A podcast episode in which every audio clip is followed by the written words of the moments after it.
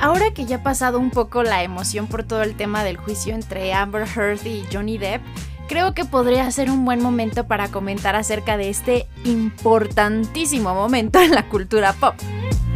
Y es que no podemos negar que absolutamente todo el Internet estuvo pendiente de cada día en los que se desenvolvía el juicio. Todo gracias a que cada sesión de la corte estuvo disponible en stream, en vivo, para que nadie nos perdiéramos ni un solo detalle de las reacciones, declaraciones y actuaciones de los personajes y abogados en este drama.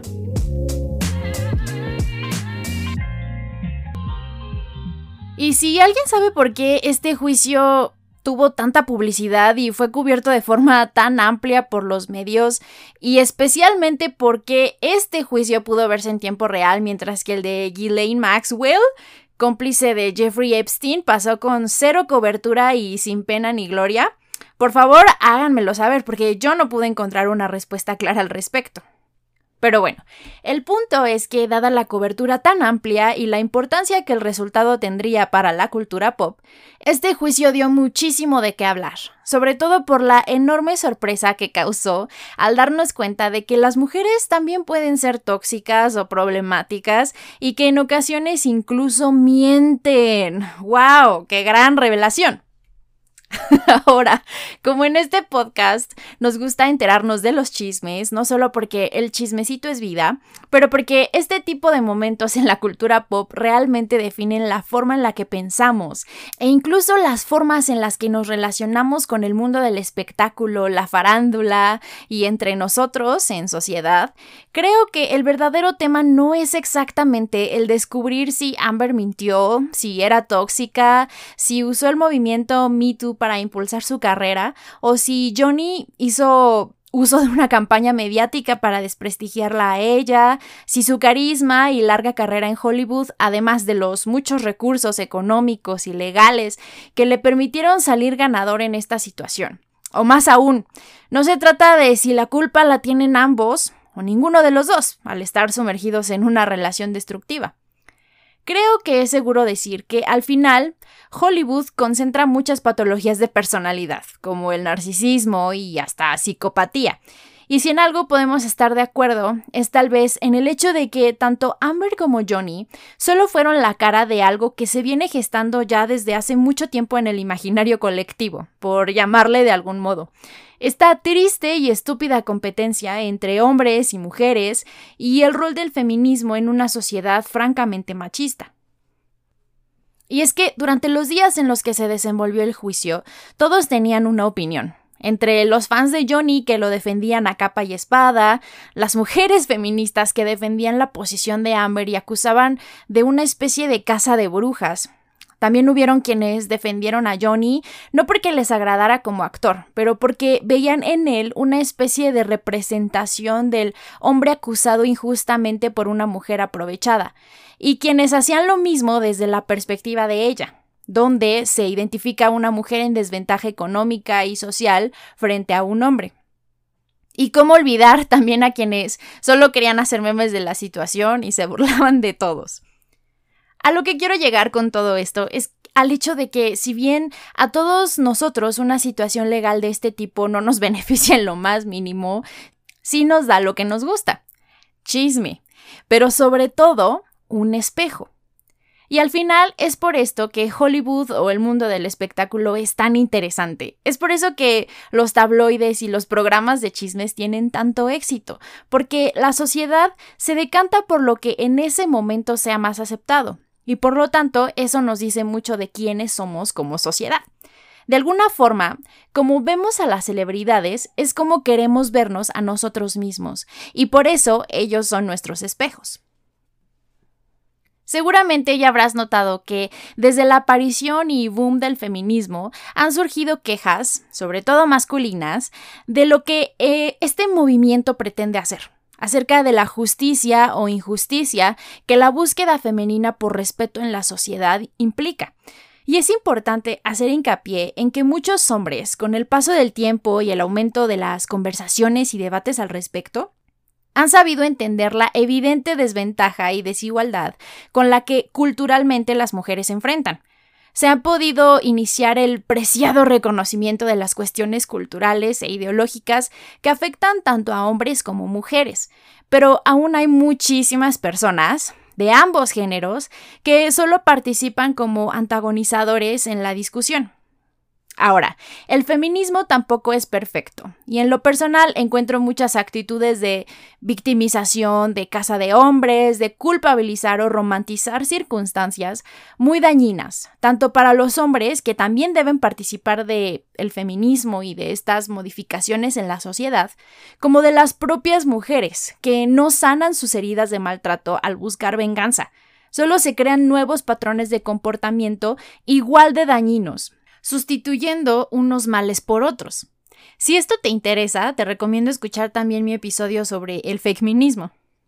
Pero estas debilidades, o para ser más amables, oportunidades de mejorar el movimiento feminista, también han sido aprovechadas por algunos hombres para desprestigiar toda clase de feminismo, para descalificar y denostar todo aquello que se identifique como feminista, con apodos como feminazis y otros insultos de la misma naturaleza.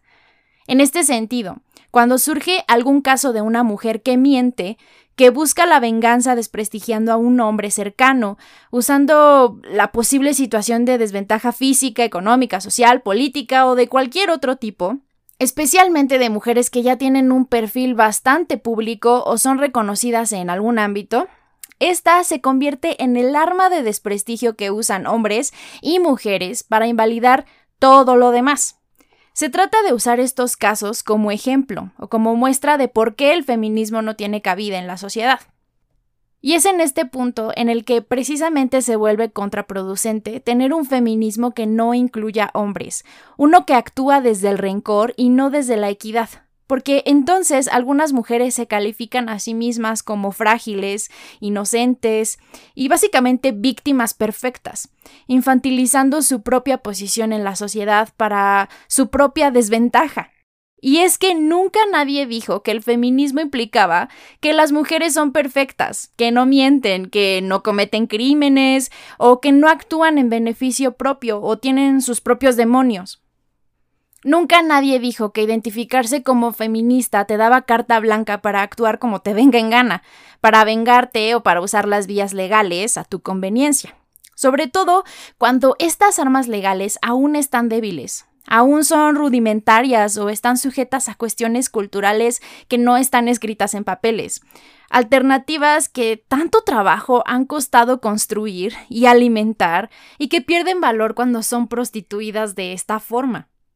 Pero de igual manera, el hecho de que una mujer use el discurso de solidaridad y feminismo presente en los debates actuales no significa que todas sean mentirosas, vengativas o merezcan el escarnio social. No significa que el feminismo deba desaparecer o que las mujeres no merezcan tener respeto, reconocimiento, presencia y el derecho de ampararse en recursos legales, así como no todos los hombres son iguales.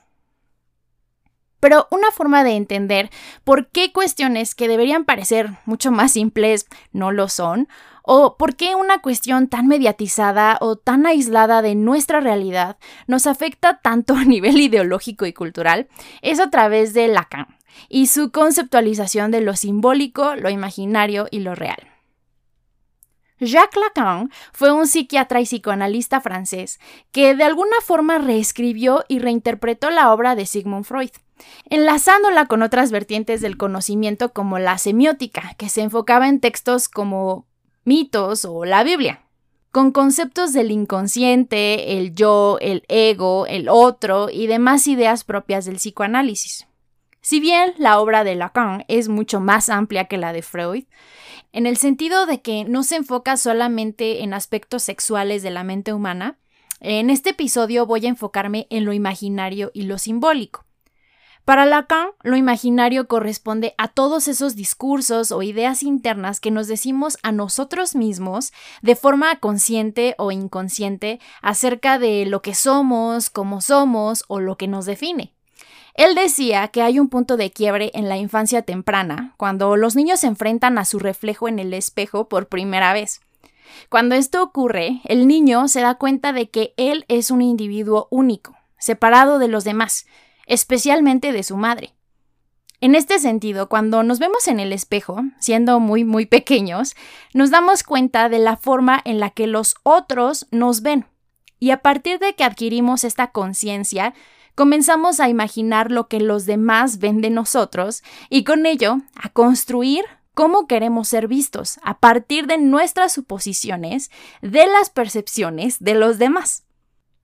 Muchos expertos en publicidad y marcas saben explotar muy bien esta necesidad inconsciente para poder vender un producto. Algunas veces no se trata de los propios atributos del producto, se trata de la experiencia, de la imagen, de la percepción que el otro tendrá de mí a partir del uso de dicho producto. Por ejemplo, Apple no vende celulares, vende la idea de exclusividad, de estatus, de diseño, y nosotros, si queremos expresar nuestra condición especial o exclusiva y de estatus económico, entonces acudimos a un iPhone para que nos confiera esa imagen al exterior. Ejemplos como este hay muchísimos. Pero regresando a Lacan, el niño que quiere identificarse como hombre comenzará a usar los elementos de su entorno o su cultura que se asocien con lo masculino. Por eso, el primer entorno, que es nuestra familia, es lo que nos va a enseñar lo que debemos conocer o identificar como masculino, femenino o lo que sea que deseemos ser para el otro. De esta forma se construye todo un imaginario en nuestro inconsciente de lo que somos, a partir de lo que interpretamos del exterior y lo que queremos expresar hacia los demás. Hace algunos años, cuando inicia todo el conflicto legal entre Amber y Johnny, antes de que existiera la duda acerca de las declaraciones de ella, el apoyar a Johnny implicaba de alguna forma apoyar al actor por encima de su comportamiento con las mujeres. Todo esto, a su vez, implica o contiene diferentes significados. Por ejemplo, la posible percepción de falta de empatía hacia las víctimas de abuso o la opinión de esa persona respecto del feminismo.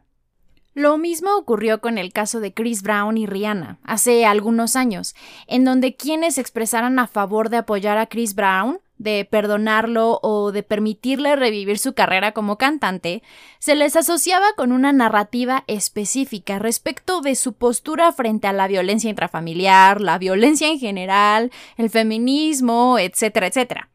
Y en estos tiempos de lo políticamente correcto, ejemplos similares no faltan. Tenemos el caso de Michael Jackson cuando se le acusó de abuso infantil y otros similares que seguramente tú también ya estás pensando. Ahora, en la conceptualización de Lacan, esto corresponde a lo simbólico. Y es que los seres humanos necesitamos objetos, herramientas o medios para comunicarnos. El principal es la lengua o el idioma, mejor dicho. Pero tenemos también todo un sistema de símbolos, códigos, leyes, metáforas, metonimias, reglas, conductas y demás para poder expresar nuestra cultura, nuestra ideología o idiosincrasia. Estos elementos incluyen también a las personas que funcionan como símbolos de algo. Por ejemplo, el padre, el sacerdote, Dios, nuestro jefe o cualquier otra figura que simbolice autoridad, prestigio o poder. Ya hablábamos en el episodio de la mitología acerca de los arquetipos de Jung. Bueno, pues en el ejemplo de este episodio, Johnny se convierte en el símbolo o arquetipo de todo lo que se rechaza acerca del feminismo radical.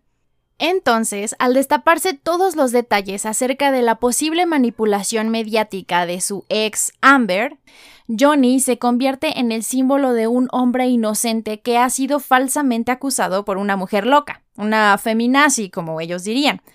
Un hombre cuya reputación se arruinó públicamente por las acusaciones castrantes castrante en el sentido psicoanalítico, de una mujer que lo confronta con su naturaleza violenta frente a la fachada de estabilidad y creatividad que el actor suele sostener públicamente.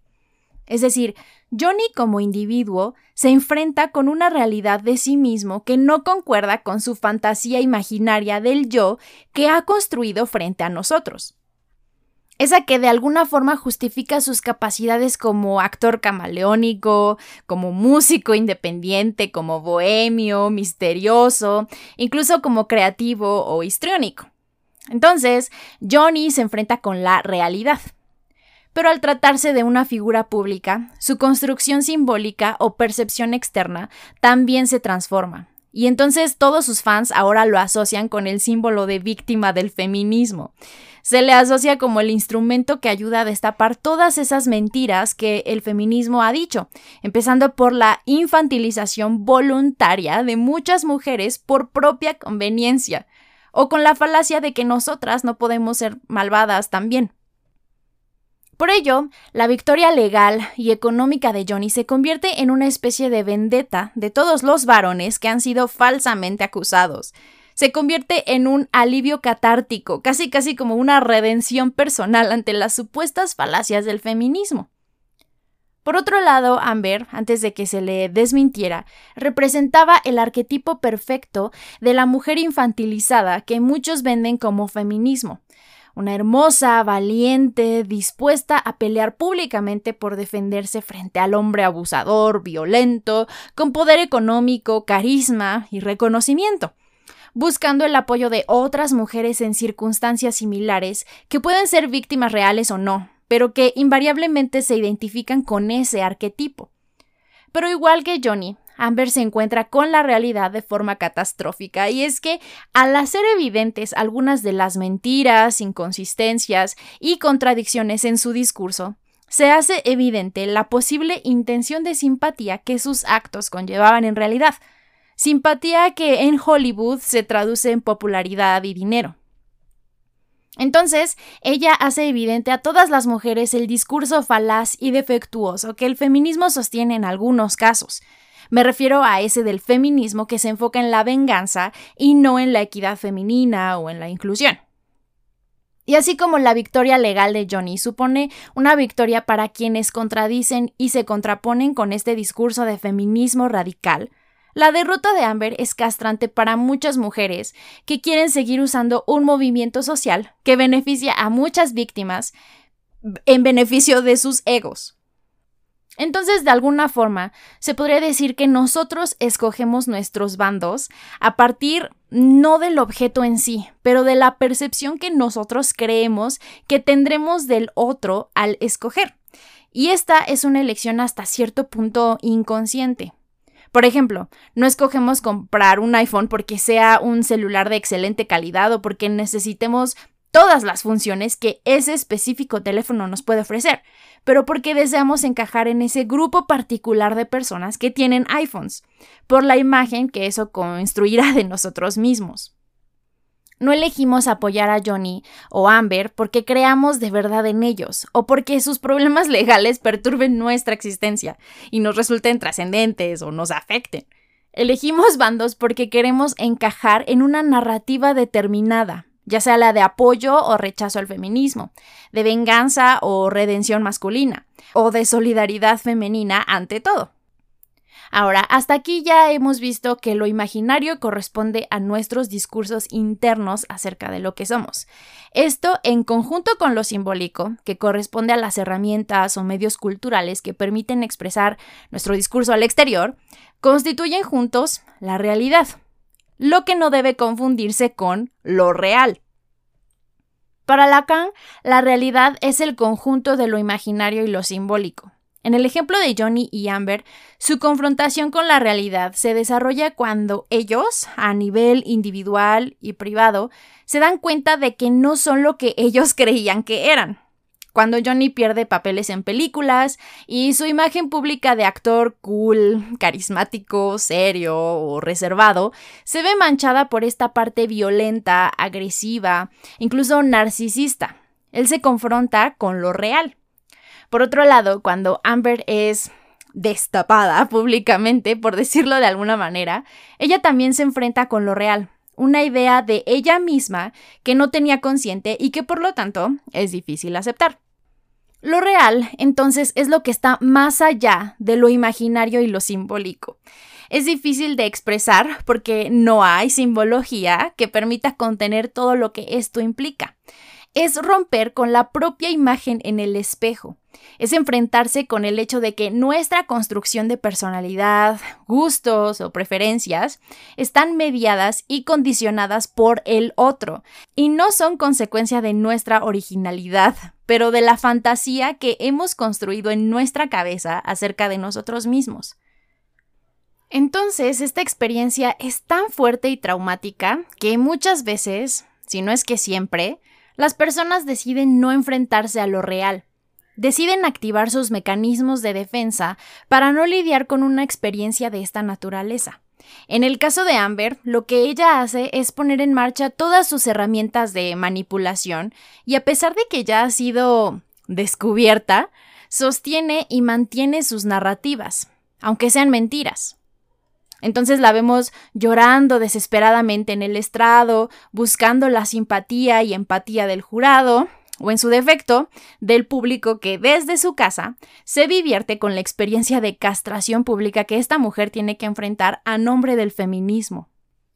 Johnny, por su cuenta, pone en marcha todas las herramientas para mantener su imagen de actor inocente, reservado, carismático, y ahora también como símbolo de reivindicación masculina frente al malvado feminismo.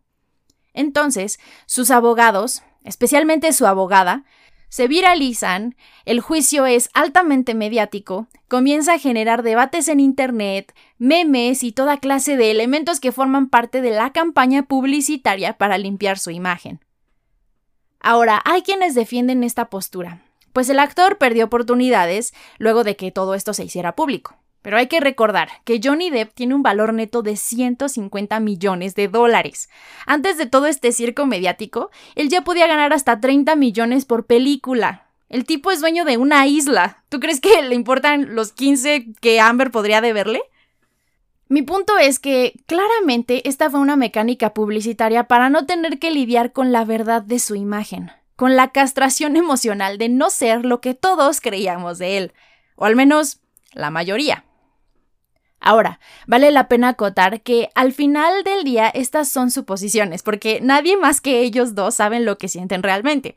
Pero no resultaría extraño que ambos invirtieran tanto esfuerzo emocional, económico y legal para mantener su imagen al exterior, considerando que son actores de Hollywood, que sus carreras dependen de eso, pero además que posiblemente también sus estabilidades mentales. Así funciona el mundo imaginario de la celebridad y las patologías que en ese ambiente abundan. Y es que al final, según Lacan, no queremos el objeto de la fantasía, que en este caso sería la fama, fortuna y reconocimiento. Queremos la fantasía en sí. Queremos la reacción de los demás ante esa fama y fortuna. Esto, desde luego, funciona porque en nuestra cultura se premia el narcisismo y la abundancia económica. Para muestra de ello, basta ver lo que nos hemos convertido a la luz de las redes sociales. Queremos lo que esos símbolos aportarían a nuestra construcción imaginaria de nuestro ego, nuestro yo o nuestra personalidad. No queremos específicamente el nuevo iPhone, queremos la fantasía que tener un iPhone nos permitirá desencadenar. Fantasía que hemos construido a partir de lo que creemos que los otros encontrarán valioso. Tanto a Johnny Depp como Amber Heard, lo que realmente les importaba era colocarse en la narrativa de reivindicación, en el lugar del arquetipo deseado. Lo que les interesa no es tener que lidiar con lo real. Y yo sé que tal vez todo esto te parezca una exageración, pero es que desde el psicoanálisis y la interpretación de los sueños, la evasión de lo real es un tema muy interesante. Por eso, en el siguiente episodio voy a intentar articular este concepto con un poquito más de elocuencia a partir del análisis de un sueño. Así que si eso te interesa, pues regresa a escucharlo. Por ahora, creo que podríamos decir que el tema de Johnny y Amber y este juicio tan mediático no es más que un reflejo del daño que algunos de los discursos de progresismos radicales provocan. Y es que en medio de temas como el feminismo, los roles de género, la inclusividad en el cine, series y demás temas, se suele causar división por la narrativa de extremos que se suele asociar con ellos. Si apoyas a la perspectiva A, significa que estás completamente en contra de B. Si apoyas a B, significa que eres enemigo de A y de C. Y todo esto implica que mereces el escarnio del grupo contrario, porque como sea, siempre vas a ofender a alguien.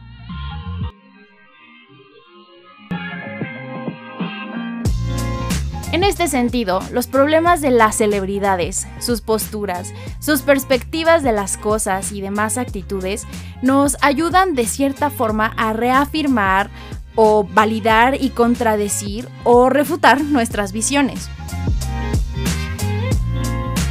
Al final, la decisión de apoyar tal o cual perspectiva se convierte en una postura ideológica y la celebridad, como objeto de deseo, es un reflejo de nuestros deseos internos de validación y pertenencia. Alimentan nuestras fantasías y la construcción imaginaria de nuestro yo.